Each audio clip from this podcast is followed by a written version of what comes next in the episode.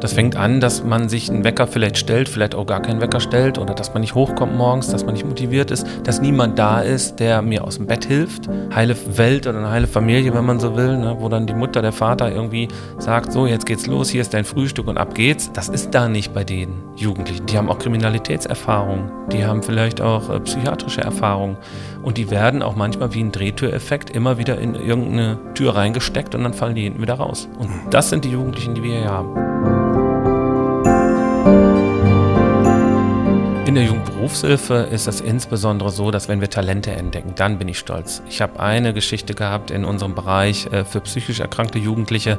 Da hat ähm, eine junge Frau irgendwie gesungen oder hat Noten aufgeschrieben und eine Mitarbeiterin hat das entdeckt und da wurde ein Lied aufgenommen und ganz professionell und da gibt es jetzt wirklich einen Song und dann bin ich stolz. Ne? Dann äh, denkt man so, jawohl, wofür sind wir eigentlich da? Talente entdecken, ich glaube, das ist es. Zu Hause in Essen ein Podcast der Sparkasse Essen. Mit Tobias Häusler.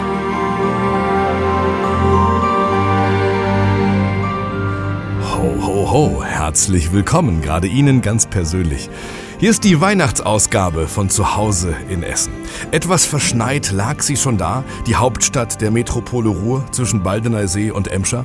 Eine wunderbare Zeit, in der wir zusammenrücken, entweder beim Kinderpunsch auf dem Kennedy-Platz oder aber zu Hause in der Familie. In der Werbung ist das alles völlig klar, ne? Vater, Mutter, 1, 2, 3, gesunde Kinder. Jeder weiß, wo er hingehört. Jeder weiß, dass auch im kommenden Jahr gar nichts schiefgehen kann. Das ist die Werbung.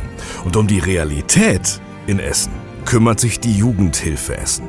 Eine gemeinnützige 100% Tochter der Stadt, die irgendwie ganzjährig Christkind ist. Hier ist der Podcast, der auf heute schaut und auf morgen schaut und nicht zurück. Es ist die 40. Ausgabe.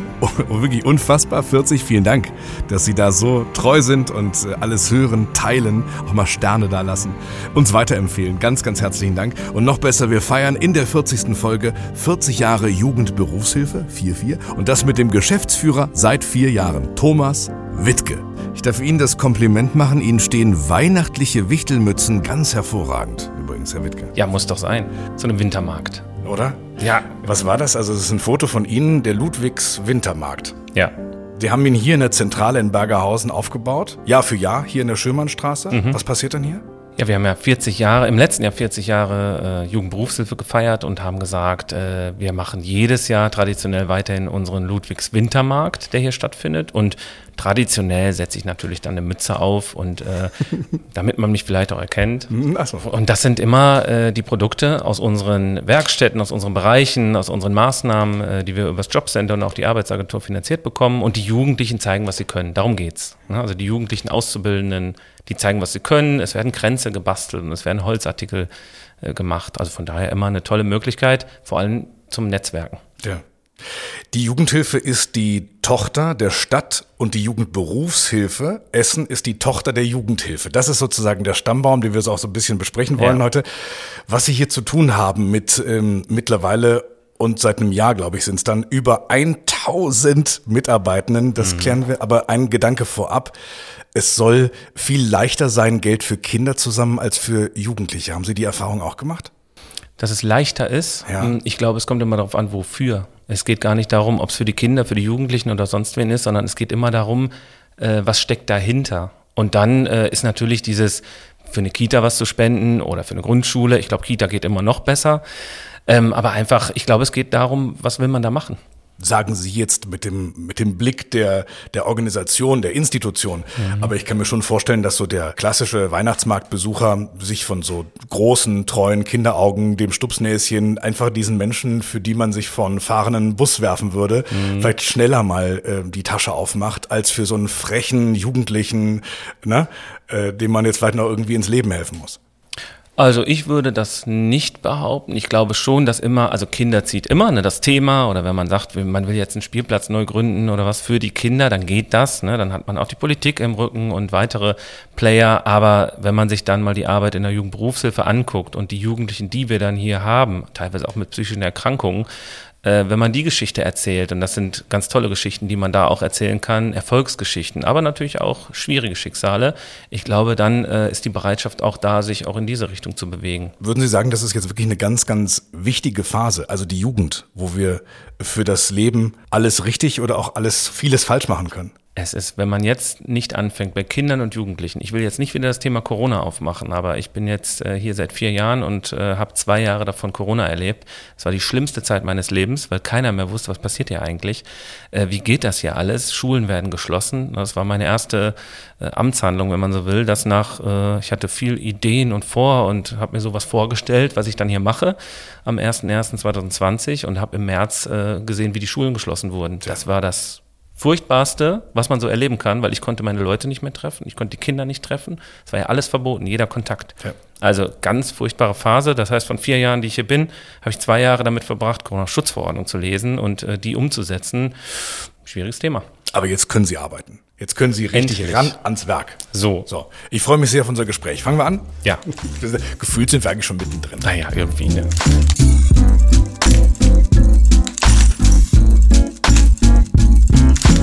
Nochmal sortiert.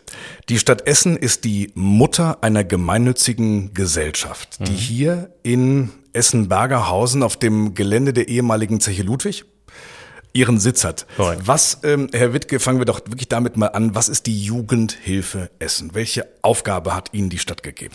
Die Jugendhilfe Essen ist eine äh, Stadttochter, die gegründet wurde, damit man die Aufgaben, die eine Stadt auch als Pflicht erfüllen muss, ne, es gibt bestimmte Aufgaben, die per Gesetz erfüllt werden müssen, damit die in einer Organisationsform eben geleistet werden. Und es gibt Städte, die machen das äh, mit ganz vielen Trägern. In der Stadt Essen gibt es auch ganz viele Träger für ganz viele Themen. Den Bereich offenen Ganztag in der Jugendhilfe haben zum Beispiel wir als Jugendhilfe komplett in mhm. einer Hand. Ein Riesenprojekt. Ein Riesenprojekt mit 13.600 Kindern aktuell und äh, allein in dem Bereich haben wir über 600 Mitarbeitende und zum Fachkraftmangel oder Offensive oder wie man das auch immer nennt, was da, was da so alles zu tun ist, das kann man vielleicht später nochmal. Jugendhäuser haben Sie auch? Ja, genau. Also die Jugendhilfe Essen hat zwei Säulen. Das ist der Bereich Kinder- und Jugendarbeit. Das heißt, wir haben unsere Jugendhäuser überall in Essen verteilt, haben aber auch andere Träger. Also wir sind nicht immer nur als Stadt unterwegs, sondern es gibt auch andere Träger, die auch die gleichen Tätigkeiten machen. Und wir haben Häuser in der ganzen Stadt, damit man in allen Stadtteilen, ob Nord oder Süd, Ost und West, alle Kinder erreichen kann. Was passiert in einem Jugendhaus? Ist das ein Freizeitangebot? Genau, Freizeitangebot, offene Treffs. Die Kinder können da hinkommen, Jugendliche können da hinkommen können Waffeln backen, können basteln, können sich aufhalten, können rumspinnen ne? oder chillen oder was auch immer mhm. die so mhm. tun. Was wir jungen Leute so sagen jetzt. Mh, genau, ne? Wie, wie nennt man das jetzt wieder? Harzen. Also, Nee, Harzen ist, glaube ich, auch schon wieder vorbei. Ich aber ich weiß genau, was Sie meinen. Man das, bürgert jetzt. Hab was ich, macht man? Habe ich gehört. Man bürgert jetzt. Aber Bürgern? Gut. Ja, Kommt das, das von Bürgergeld? Ja, ja. jetzt wird's politisch. Nein, ja, ja, das, das, machen wir ist, das ist die Weihnachtsfolge. So. So, und wir kommen jetzt, äh, das, das Jugend, diese Jugendhäuser, verstehe, dass das Angebot losgelöst von Schulen, aber sie haben innerhalb dieser Schulen ähnliche Aufgaben. Auch da geht es nicht nur um Hausaufgabenbetreuung, sondern auch um, um Chillen, um Freizeit, um mhm. Kochen, um, um dieses Leben. Sie hatten schon immer die Aufgabe, offene Ganzerschule. Das war ein großer Bereich. Jetzt ist es ein riesiger Bereich geworden mit 500 Erzieherinnen und Erziehern für mhm. 13.600 Kinder allein hier in der Stadt Essen. Ja. Ähm, seit einem Jahr haben sie dieses große Volumen an so vielen Menschen. Ja. Waren Sie da skeptisch am Anfang, ob Sie das auch alles stemmen können oder ist es mittlerweile egal, wie hoch Sie das skalieren? Sie kennen das System und ziehen es einfach durch? Naja, ich glaube, es war eher so, als ich mich in 2019 beworben habe auf diese Stelle, war mir, glaube ich, nicht klar, was das bedeutet, in der Stadt Essen für Kinder und Jugendliche verantwortlich zu sein und dann noch im Auftrag der Stadt unterwegs zu sein, weil das ein dermaßenes Volumen ist und eine Bandbreite. Also Sie haben ja von jeglichen äh, Situationen, Sie haben ja alles. Ne? Sie haben von Eltern und Netzwerken und die Politik ist dabei und Überall sind sie mit allen Themen unterwegs, Kinder- und Jugendschutz, da sage ich mit Sicherheit gleich nochmal einen ganz äh, deutlichen Satz zu, wie wichtig mir das ist, dass wir genau darauf achten, mhm. ne, dass Kinder vernünftig betreut werden, dass es keine Übergriffe gibt, all diese Themen. Und ich glaube, wenn ich dran denke, was ist da auf mich zugekommen ab dem 1.1.20, ich bin kein Skeptiker, ich kann das gar nicht. Ne? Ich bin immer einer, der sagt, machen, ne? so jetzt ran. Mhm. Und dann ist uns ganz viel eingefallen, wie wir auch diesen ganzen Fachkraftmangel das in eine Offensive drehen konnten, ne? dass wir selbst Leute ausbilden und all diese Geschichten. Ganztag. Nutzen das denn immer mehr? Wird dieser Ganztag äh, angenommen? Ja. Der Ganztag wird sehr gut angenommen und wir könnten noch mehr Plätze schaffen, wenn wir es schaffen würden, in Anführungsstrichen. Also wir müssen auch immer gucken, was können Sie zum nächsten Schuljahr an neuen Gruppen einer Schule zumuten, was die Räumlichkeiten auch angeht ähm, und was können Sie auch äh, dem Personalstamm zumuten, weil Sie können jetzt nicht einfach an einer Schule sagen, da kommen 100 Anmeldungen und wir machen jetzt mal eben äh, zig Gruppen. Also man muss immer ein bisschen austarieren von Nord nach Süd, wie viele Gruppen gestalten wir und jedes Jahr kommen um die 30, 40 neuen Gruppen dazu mhm. und das heißt immer jedes Jahr 30, 40 40 neue Mitarbeitende. Ja. Und das ist die spannende Aufgabe. Und es sind 500 Gruppen an deinem jetzt, also jetzt auch wieder heute Nachmittag, wo wir miteinander sprechen hier. Mhm. In welchem Alter? Vielleicht nochmal ganz kurz die Frage, bevor wir darüber sprechen, was Sie mit den Kindern machen. In welchem Alter haben Sie die Kinder bei sich? Erste Klasse, haben Sie gesagt? Die Grundschule, also äh, immer Grundschule. Grundschulalter. Genau. Wir haben das an den Grundschulen und an fünf Förderschulen. Das heißt ganz klar, äh, das Grundschulalter. Ne? Ich lese hier ganztägiges Lernen aus ähm, Bildung, Betreuung und Erziehung. Das heißt, was machen Sie mit denen? Also es geht eigentlich um alles, was mit Bildung zu tun hat. Es gibt Angebote. Wir haben auch externe Theaterpädagogen, die wir beauftragen. Es ist im Ganztag alles möglich, was mit Bildung, äh, Erziehung und äh, Lernförderung zu tun hat. Wir haben Sprachfördergruppen, denn auch die Sprache zu lernen, ne? mhm. also gerade in dem Bereich Migration, Flüchtlingsgeschichten, das sind schon Themen, die auch auf Schule zukommen und wo wir immer gucken müssen, wie kriegen wir das alles noch gehandelt. Also habe ich richtig verstanden, die Lehrerinnen und Lehrer übergeben dann, sagen wir mal, mittags, am frühen, sehr frühen Nachmittag die gesamten Kinder in ihre Betreuung, in mhm. ihre Struktur. Genau. Und Sie machen mit Ihren Mitarbeitenden weiter. Am Standort der Grundschule, genau. Mhm. Und bestenfalls ist das so ein System, dass man gar nicht merkt, dass übergeben wird, sondern dass man sagt, die arbeiten alle so eng zusammen, weil das Kind, ist ja egal, ob es im Unterricht ist oder bei uns im Ganztag, es braucht Unterstützung, es braucht Förderung, es braucht Begleitung. Und deswegen ist es immer gut, und das haben wir an ganz, ganz vielen Schulen schon, das muss man noch in der Umsetzung der nächsten Jahre gestalten, dass wir einfach sagen, je durchlässiger dieses System wird, desto besser für die Kinder. Es geht ja nicht um uns als Träger, mhm. sondern darum, dass die genug lernen am Tag. Aber es stimmt, so ab dem Mittagessen geht es dann eben los im offenen Ganztag.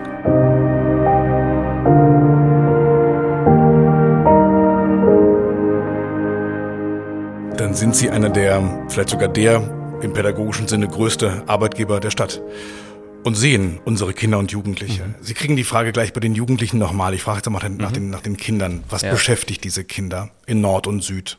Mit was für Kindern haben sie es zu tun und auch Herausforderungen? Mit allem, was man sich vorstellen kann im Kinderbereich. Ich habe das nicht umsonst angesprochen, gerade das Kinder-Jugendschutzthema. Und das fängt ja bei Eltern, bei Angehörigen, bei Nachbarn, bei unseren eigenen Mitarbeitenden an. Wie kriegt man dieses Thema so implementiert, das auffällt, dass es geht ja nicht nur immer um sexuelle Gewalt, sondern es geht auch darum, dass ein Kind mit einem verschimmelten Brot zur Schule kommt. Es geht darum, dass irgendwie ein Kind mit nichts zu essen zur Schule kommt, bis hin zu, dass es Übergriffe gibt und wir uns darum kümmern werden. Also das heißt, dieses Thema, das ist auch meine Motivation, jedes Kind so weit wie möglich zu schützen, dass da einfach jedes Kind gut in die Schule gehen kann und da einen Schutzraum äh, geboten werden kann. Und deswegen arbeiten wir eng mit dem Jugendamt zusammen und allen Beteiligten die dazugehören und sind da auch sehr rigoros, was das Thema angeht. Das ist ein schweres Thema, das muss ich Ihnen schon sagen. Warum? Und wird es schwerer? Ob es schwerer wird, ich sag mal, in meiner Zeit der vier Jahre, die Corona-Zeit hat nicht gerade dazu geführt, dass wir fittere und mobilere und äh, aktive Kinder haben, sondern ganz im Gegenteil. Friedlichere, also, also äh, auch nicht, dass wir friedlichere Kinder haben. Merken Sie, dass Aggression zunimmt? Aggression weiß ich gar nicht, ob es zunimmt, sondern die, ich glaube, die Herausforderungen der Kinder heute sind nochmal andere, weil oftmals auch psychische Leiden dazukommen und auch dieses Thema Vernachlässigung. Ich will jetzt mal sagen, das ist jetzt diese Schwarzmalerei in eine Richtung. Wir haben aber auch tolle Familien und tolle Kinder und da läuft doch alles rund und natürlich haben wir einen Unterschied zwischen Nord und Süd und gucken auch immer, schauen wir uns an, ist es denn äh, überall gleich? Und natürlich, wir arbeiten auch mit Ungleichheiten und müssen immer schauen, wo gehen wir jetzt rein, mit welchen Angeboten und wo brauchen wir mehr Sprachförderung und wo brauchen wir die weniger. Also wir müssen an allen Punkten immer schauen, an welcher Stelle sind wir da gerade. In der Pädagogik kann man wunderbar verzweifeln. Da kann man sehen, wie unsere Stadt ja, so, so dem Abgrund entgegen. Äh, Sie sagen, Sie sind kein Skeptiker. Bemerken Sie trotzdem, dass irgendwas schief läuft? Sagen wir mal, ich drehe es mal um, es ist Weihnachten, Wunschzettel, Sie können jetzt was aufschreiben. Würden Sie sich was, was wünschen, auf das wir vielleicht alle gemeinsam achten können?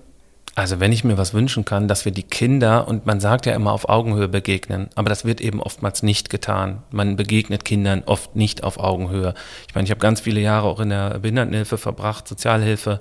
Man muss den Menschen auf Augenhöhe begegnen. So, so blöd das klingt, das klingt immer so ein bisschen abgedroschen, ne? aber mhm. es ist ja so. Was also, heißt denn das? Sie ernst nehmen? Ja, sie ernst nehmen und hören, was sie sagen. Auch mal ein Feedback einholen und sagen, liebe Kinder, was wollt ihr eigentlich im Ganztag? Und das haben wir jetzt äh, gemacht zum Weltkindertag zum ersten Mal äh, und haben gesagt, so jetzt, wir fragen an allen Schulen mal ab, was wünschen sich die Kinder, was brauchen die? Und das werden wir jetzt ausarbeiten und aufwerten und mal mhm. gucken. Was brauchen die Kinder? Ja, die brauchen eine warme Mahlzeit mhm. am Ende, die brauchen Personal, ja, das sich gut kümmert. Ja, aber was haben die jetzt genau gesagt? Lego? Ja, na klar. Also die sagen ganz konkret, was sie wollen. Ja, die sagen dann eine Rutsche mhm. auf dem Schulhof. Mhm. Und dann nehmen wir das mit und sagen in Richtung Stadt, Mensch, wie sieht's denn da aus mit der Bauplanung? Wann ist Sanierung von einem Spielplatz angedacht? Also das, das nehmen wir dann auf. Toll. Gibt auch eine Jugend Jugendfarm, habe ich gesehen. Ja. Da habe ich die Information, dass die Sparkasse Essen äh, Patin ist von zwei Schweinen auf der Jugendform. Ich wollte fragen, ob die noch leben. Äh, die leben noch und diese, es gibt nur zwei Schweine. Das heißt also, die Sparkasse hat da echt ein Novum. Das muss man schon sagen. Ja, ja. allein Und die Schweine sind super. Also super da hätte man den Podcast auch super machen können. Die hätten wir. Super Sparkassenschweine. Ja, super. Kann man gut füttern. Aber vielleicht zur Jugendform ein Satz, weil das ist im Essener Norden beziehungsweise in der Stadt Essen ein Novum, dass man sich einen Tierpark leistet. Ne? Und als ich mich hier beworben habe, hätte ich ja gar nicht gedacht, dass ich äh, Zoodirektor werde. Ne? Also es gibt Pferde und Ziegen und Schweine und äh, das ist was, wo man tiergestützt arbeitet, ne? wo Kinder, Begegnungen Mensch und Tier, wo das einfach super funktioniert. Und ich meine, das leisten wir uns nicht, sondern die Stadt leistet sich sowas, damit mhm. die Kinder auch im Essener Norden da eben in diese Richtung auch gefördert werden können. Das ist ja. schon ein tolles Projekt. Das ist immer ein Herzensprojekt. Es gibt so ganz viele Sachen, wo, wenn man irgendwo hinfährt, dann ist da einfach immer super schön. Genauso äh, Emil Frick aus am Baldener See. Das ist einfach mega schön. Ne? Das ist für Kinder und Jugendliche äh, für Ferienfreizeiten. Da haben wir über viele, viele Jahre Campinggeschichten und Zelten und Lagerfeuer. Das hat so ein bisschen so diese altbackene Romantik, aber manchmal braucht man die auch. Ist ja Weihnachten.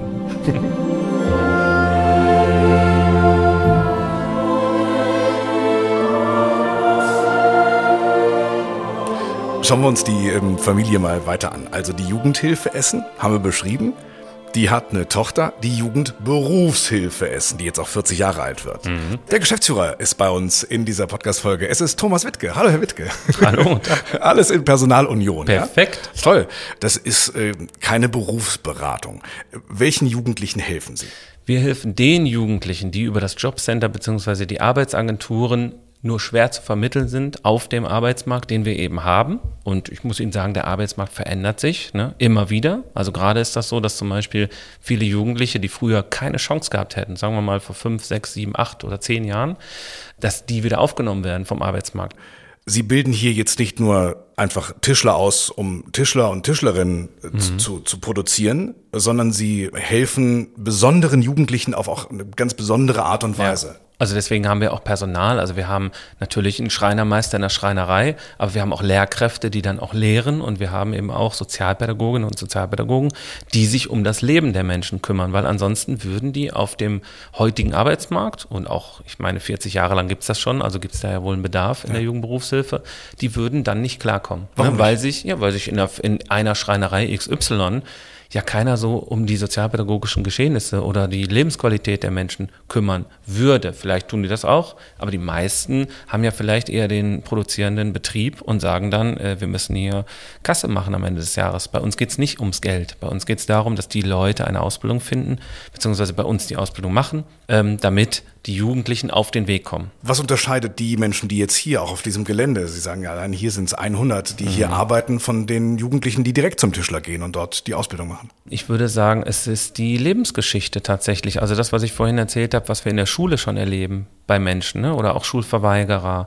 das zieht sich oft auch wie ein roter Faden dann eben durch, durch das Leben. Also wir haben ja, wenn man so will, in allen unseren Bereichen haben wir einen roten Faden drin. Wir sehen die Kinder, die auch wirklich sehr schwere Hemmnisse haben oder auch psychische Leiden haben oder auch vielleicht zu Hause niemanden haben, äh, der sich kümmert, die sehen wir immer wieder. Was fällt Ihnen schwer? Fällt Ihnen schwer, eine Struktur im Tag zu haben? Fällt Ihnen schon schwer aufzustehen morgens? Ja, da fängt es an. Das fängt an, dass man sich einen Wecker vielleicht stellt, vielleicht auch gar keinen Wecker stellt oder dass man nicht hochkommt morgens, dass man nicht motiviert ist, dass niemand da ist, der mir aus dem Bett hilft. Mhm. Ne? So, ich sag mal, eine heile Welt oder eine heile Familie, wenn man so will, ne? wo dann die Mutter, der Vater irgendwie sagt, so, jetzt geht's los, hier ist dein Frühstück und ab geht's. Ab einem bestimmten Alter kann man das auch lassen, aber mhm. so, äh, das ist da nicht bei den Jugendlichen. Die haben auch Kriminalitätserfahrung, die haben vielleicht auch äh, psychiatrische Erfahrung und die werden auch manchmal wie ein Drehtüreffekt immer wieder in irgendeine Tür reingesteckt und dann fallen die hinten wieder raus. Und mhm. das sind die Jugendlichen, die wir hier haben. So, und jetzt wird's weihnachtlich magisch.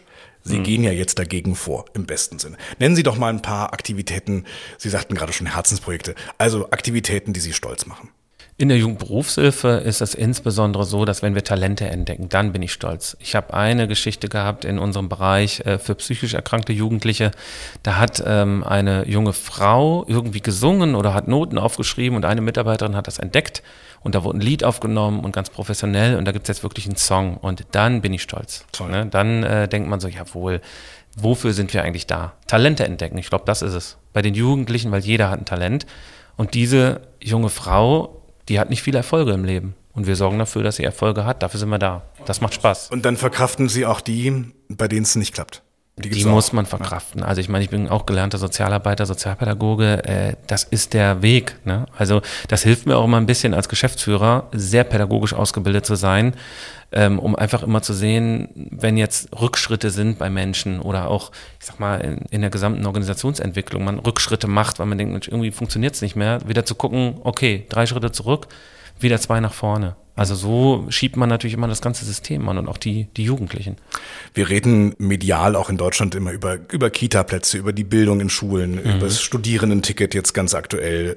Sie kümmern sich um Jugendliche. Haben wir dieses Thema Jugendliche aus dem Blick verloren? Nee. Corona hat äh, einen großen Bruch also zu einem großen Bruch geführt, wo sehr viele Menschen an sehr vielen Stellen, glaube ich, nicht mehr weiter wussten oder auch nicht mehr weiter kamen und auch Folgeschäden hatten und ob das jetzt gesellschaftlich aber sich weiter durchzieht, ich glaube, wir bauen uns gerade wieder ein bisschen auf, habe ich so das Gefühl.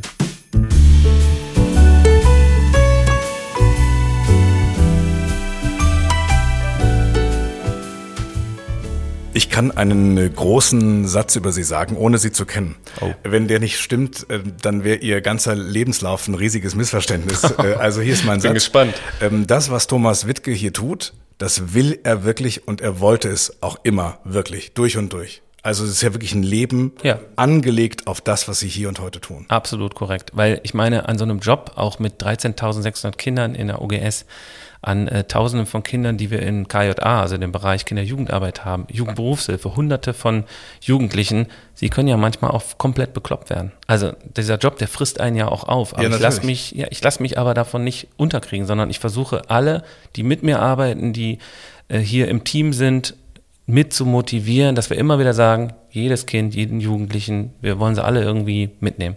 Das ist eine Riesenaufgabe. Aber wenn ich da nicht so einen Spaß dran hätte, dann wäre ich ja schon längst, müsste ich wahrscheinlich was anderes machen. Dazu eine knallharte Frage. Ja. Warum? Ich weiß es nicht, intrinsisch. Ja? Das kommt einfach, das kommt aus mir heraus. Vielleicht aber auch, ähm, wie bin ich denn aufgewachsen? Ja. Das wird damit zu tun haben. Ja, ich bin aufgewachsen im Bereich Essen, Stehle, Horst, Eiberg, die Ecke Hörsterfeld. Mhm. Und ich habe, das wusste ich gar nicht, das merkt man dann vielleicht auch mal, wenn man irgendwann mal so Mitte 40 wird, überlegt man ja, ne, was hast du denn so gemacht in dein Leben lang? Wo, mhm. warum wolltest du unbedingt in die Jugendhilfe?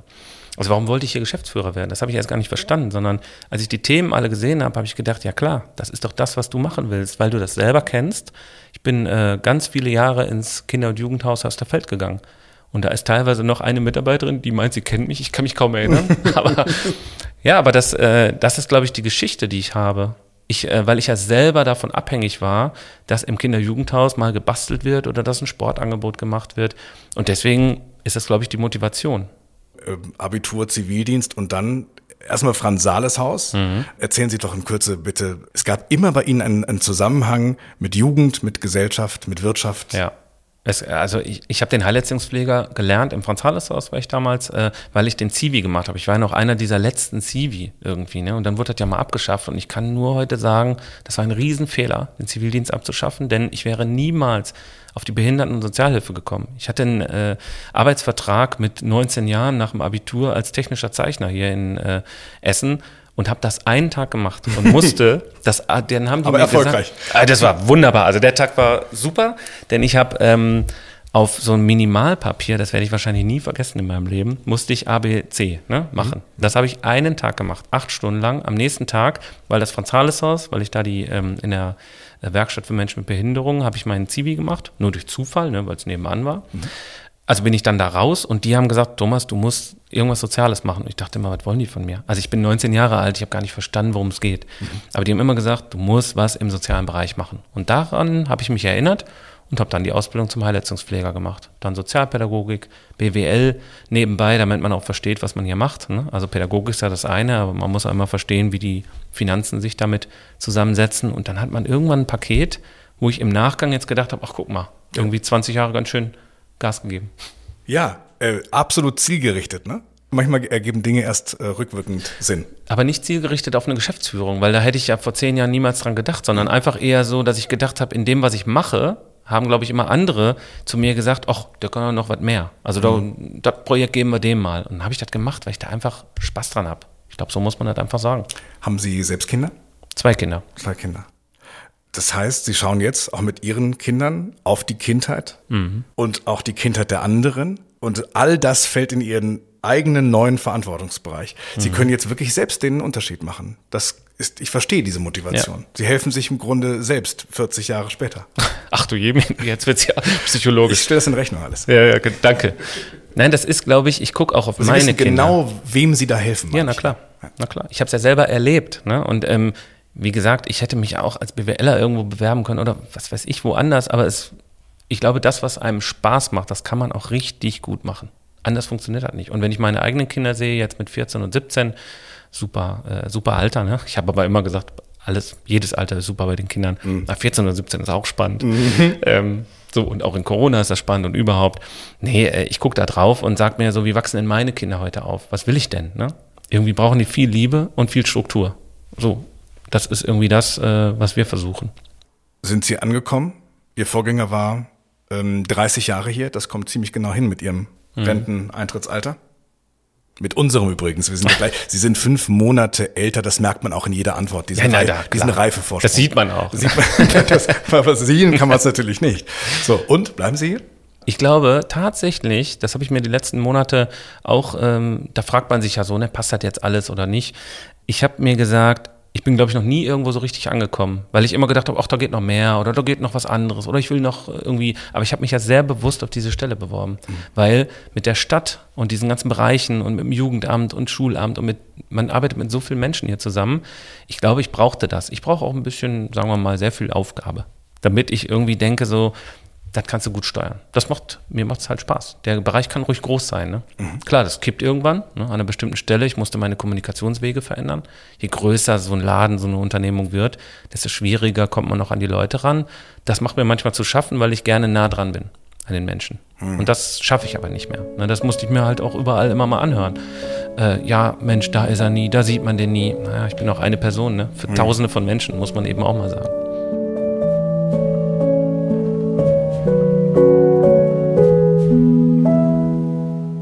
Wir haben in der Weihnachtsfolge, das ist sie ja gerade, wir erleben sie gerade gemeinsam, wir haben immer was Besonderes dabei.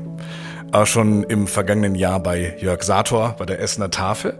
Diesmal hatten wir gerade, wir haben ihm die Hand geschüttelt, unseren äh, Vorstand mit dabei, Oliver Bohnenkamp von der Sparkasse Essen. Was mhm. konnten wir Ihnen da mitbringen? Ich habe es übrigens erst, als ich gesehen habe, was es ist, ja. ich dachte, Legote, legotische was? Legotische, legotische Echsen oder was? Nein, ach, das sind Legotische. Ach, so, hey. so, das ist erstmal eine Finanzspende und die haben Sie umgewandelt Oliver Bohnenkamp und ich äh, verbindet eine gute Freundschaft, weil wir als Geschäftsführer hier auch in der Stadt oder Vorstandsposten äh, immer uns auch in bestimmten Gremien treffen. Die Menschen, die irgendwie Spaß haben und sagen, Mensch, wir haben da noch mal eine Spende oder könnt ihr noch mal was gebrauchen? Als Jugendhilfe, Jugendberufshilfe brauchen wir permanent Spenden, sind wir auf alles angewiesen, was kommt. Hier war das so, dass ich an einer Schule war und dann sagte mir jemand, oder da habe ich diesen Tisch gesehen, diesen legotischen Tisch und habe gedacht, was ist denn das? Und ähm, dann sagte diese eine Schule, ja, den haben wir mal aus der Schreinerei der Jugendberufshilfe bekommen. Und wie ich dann so bin, sage ich, ja, warum gibt's den denn dich an jeder Schule? Mhm, so. Mhm. Und Oliver Bohnenkamp sagte in einer Sitzung, saßen wir zusammen und sagte, ja, wenn noch einer hier in die Richtung äh, was braucht, Spende oder ne, habt ihr Ideen für gute Projekte? Dann habe ich gesagt, habe ich. Und zwar an 56 Schulen 56 Lego-Tische. Dann sagte er, naja, okay, wir gucken mal. Ja. Also wir starten das mal und haben das Projekt jetzt gestartet und bin ganz stolz, dass das funktioniert hat, weil es ist ja die Verbindung zwischen der offenen Ganztagsschule, dem Bereich, die bekommen einen Lego-Tisch, wir haben die Spende von der Sparkasse bekommen und am Ende sind die Jugendlichen wieder in der Jugendberufshilfe beteiligt und sehen, was sie da tun. Sie bekommen also Geld und machen aus Material wie, wie Holz. Genau. Lego-Tische und Lego gibt's noch oben drauf. Zehn wurden jetzt übergeben. Genau. Die ersten genau. zehn von 56. Naja, jetzt haben wir ja seit 22 noch mehr Schulen. Also äh, ah. So. Oliver Bohnenkamp, wenn er das hier hört, ne? wir äh, brauchen 87. 87 sind es jetzt. Aber über die Jahre kann man das ja verteilen. Haben Sie genug solcher Kooperationen? Die sind wichtig für Sie, ne? Ja, ich, ich lebe vom Netzwerk. Also das ist in der Jugendhilfe, Kinder- und Jugendhilfe, äh, ist das ganz wichtig, dass sie immer mit Partnern arbeiten. Und äh, ganz oft, ich sag mal, was ich in der Vergangenheit so erlebt habe, ist dieses Konkurrenzdenken. Ich habe das nicht. Ne? Ich habe immer ein Kooperationsdenken. Ich überlege immer, wie kann man mit wem auch immer was zusammen tun, damit man Kinder wieder irgendwie nach vorne bringen kann. Was können wir tun? Also uns hören ja auch Unternehmerinnen, Unternehmer, äh, auch Familien, Privatmenschen. Was können wir tun? Können wir sie irgendwie unterstützen? Also irgendwie, äh, das ist gar nicht so schwer. Wenn ich eine Idee habe als Unternehmer, was ich gut kann oder wo ich, äh, sagen wir mal, ich habe einen Biohof und ähm, ich könnte euch Äpfel zur Verfügung stellen, damit ihr Saft draus machen kann. Es ist völlig egal. Wir können aus allem was machen, weil sobald wir eine Idee dazu haben, können wir es umsetzen. Also ich will nicht immer dieses, wir brauchen jetzt Geld und damit wir so und so, sondern ich glaube eher, diejenigen sollen gucken, was sie können und wir gucken dann, wie wir es verwerten können. So funktioniert das ganz oft. Sie sind reingekommen, dann kam Corona, da hatten Sie jetzt wirklich viel Zeit, ähm, Ihren Schreibtisch einzurichten. Das ist im Grunde Zeit. jetzt wirklich das zweite wirklich Corona-freie Jahr erst für, für, mhm. Sie. 2024. Haben Sie Pläne? Sie hatten jetzt genug Zeit für Pläne. Was passiert? Das ist eine Unverschämtheit. Also, äh, nein, das freue mich doch für Sie. Das ist in Corona-Zeiten war überhaupt keine Zeit. Und meine Kinder haben mich gefragt, warum sind denn alle zu Hause im Homeoffice und du bist jeden Tag auf der Arbeit? Was war ich denn war, zu tun? Ich war jeden Tag hier vor Ort mit meinen Leitungskräften und auch teilweise Mitarbeitenden, weil es war ja nicht alles geschlossen. Also wer glaubt, dass die Schulen geschlossen waren und die offene Ganztagsschule zu war, der, äh, das ist nicht richtig, sondern die Schulen hatten durchgehend Notgruppenbetreuung. Das heißt, viele unserer Mitarbeitenden waren überall unterwegs. Das hat ja. noch keiner gesehen. Ja. Und wir haben zum Beispiel für, ähm, auch für die Caritas haben wir hier in unserer eigenen Küche dann auch gekocht und all diese Dinge, die mussten mhm. weiterlaufen. Okay. Und auch die Gehälter und die Jahresabschlüsse und alles. Also das war die eigentlich die schlimmste Arbeitszeit meines Lebens, weil ich so viel gearbeitet habe wie noch nie. Ich kam hier teilweise gar nicht raus. Sie müssen sich vorstellen, dass alle paar Stunden eine neue Corona-Schutzverordnung kam, ja. aber dann für die Schule. Das galt aber dann nicht für den Kinder-Jugendbereich. Dann kam wieder eine für den Kinder-Jugendbereich. Maske auf, Maske ab. Also ich, Zwei Jahre lang. Ich, ja, ich sehe es auch, ich sehe es Ihrem Blick an. Im Grunde leiden Sie immer noch unter Long-Covid ja, eigentlich. Genau. Auf Ihre eigene Art. Ja, weil es wirklich eine Zeit war, die das alles, was wir hier tun, ich habe das gehört von den Sozialpädagogen aus den Kinder-Jugendhäusern, die haben gesagt, uns wurde die Grundlage entzogen, die mussten ja wirklich schließen, also da ist nichts gelaufen. Ja. Die haben dann Basteltüten gemacht und die vor die Tür gelegt, damit die Kinder die abholen können. Das ist das Schlimmste, was man einem Pädagogen antun kann, den Kontakt zu entziehen. Ja. Und deswegen belastet einen diese Zeit hier auch und die war wirklich nicht gut. Aber, wie Sie ja sagen, ich hatte genug Zeit. Wir haben parallel haben wir so viele Ideen auch trotzdem umsetzen können. Es ist Weihnachten, wir, wir schließen die Folge und äh, freuen uns auf ein aufregendes Jahr. Hier ist der äh, Sparkasse Essen Weihnachtswunschzettel. Das sind drei Wünsche für Sie, für, für sich. Die können Sie selbst formulieren für Ihre Arbeit, für die Jugend in unserer Stadt. Ich notiere und es geht in Erfüllung. Toi, toi, toi. Ach, wunderbar. ja, dann nehme ich das mal so an. Also ähm, ich glaube, was ich mir unbedingt wünsche, sind Mitarbeitende. Man sagt das immer mit Herz und Verstand, aber die sind unfassbar wichtig. Also ich brauche Menschen, die die logisch mit uns mitdenken, die aufpassen auf die Kinder und die mit dem Herzen dabei sind. Weil anders kann ich diesen Job hier auch nicht machen. Ich muss mit dem Herzen dabei sein und ich muss aber trotzdem auch Köpfchen haben und immer sagen, Achtung, was passiert da gerade oder welche Entwicklung haben wir da. Also das ist mein Wunsch. Das wird immer schwieriger, immer schwieriger Menschen zu finden, die sich eben tagtäglich für Kinder und Jugendliche einsetzen. Mhm. Das wäre ein Wunsch, mhm. den können Sie schon mal erfüllen, bitte, mhm, für ja. nächstes Jahr und fortfolgend. Ja. und für mich persönlich äh, ist alles gut. Ne? Also ich habe diesen Job hier und ich mache den vier Jahre und ich bin drin, so dass ich einfach sage, ähm, ich habe jetzt mein Netzwerk hier und meine Kontakte, die ich brauche, um diesen Job gut machen zu können. Und das reicht auch. Ne? Vielleicht mal ab und zu mal ein bisschen Sport machen und mal ein bisschen so auf sich achten. Ne? Das hilft ja auch. Eins muss ich nicht erfüllen. Das ist immer bei Ihnen. Das ist die Gelassenheit. Die steht sogar bei Ihnen auf dem Schreibtisch. Die schleppe ich seit Jahren durch die Gegend. Was ist das, eine Holzschnitzarbeit? Ja, eine Holzschnitzarbeit aus äh, einer Werkstatt für Menschen mit Behinderung, wo ich früher tätig war. Und äh, das musste ich einfach mitnehmen. Sie haben aber nicht gesehen, hinter sich Zeit und Liebe gibt es auch noch. Das sind die Dinge, die ich einfach mit mir trage. Thomas Wittke, Dankeschön für Ihre Zeit und fröhliche Weihnachten. Ich danke Ihnen. Ja, was für ein schönes Gespräch. Wenn Sie auch etwas tun wollen jetzt für andere, Sie wissen, dafür hat die Sparkasse Essen eine Plattform. Ihnen wird ja auch irgendwas Spezielles besonders wichtig sein. Sind es vielleicht Kinder? Ist es die ehrenamtliche Kältehilfe? Sind es Tiere? Sind es Sportvereine? Sie finden Ihr Herzensprojekt, das eine kleine Spende, auch eine große Spende, gut gebrauchen kann, auf wirwunder.de. wirwunder.de-essen gibt's auch in den Shownotes. Und jetzt wünscht Ihnen das ganze Team der Sparkasse Essen eine friedliche Vorweihnachtszeit, ein fröhliches Fest und feierliche Vorfreude auf unser Wiederhören im Januar mit einem Gast, den Sie niemals erwarten werden. Ich bin Tobias Häusler. Danke nochmal für Ihr Interesse an 40 Folgen und an der Zukunft hier in unserer schönen Stadt. Das war Zuhause in Essen, ein Podcast der Sparkasse Essen. Die neue Folge, jeden zweiten Dienstag im Monat.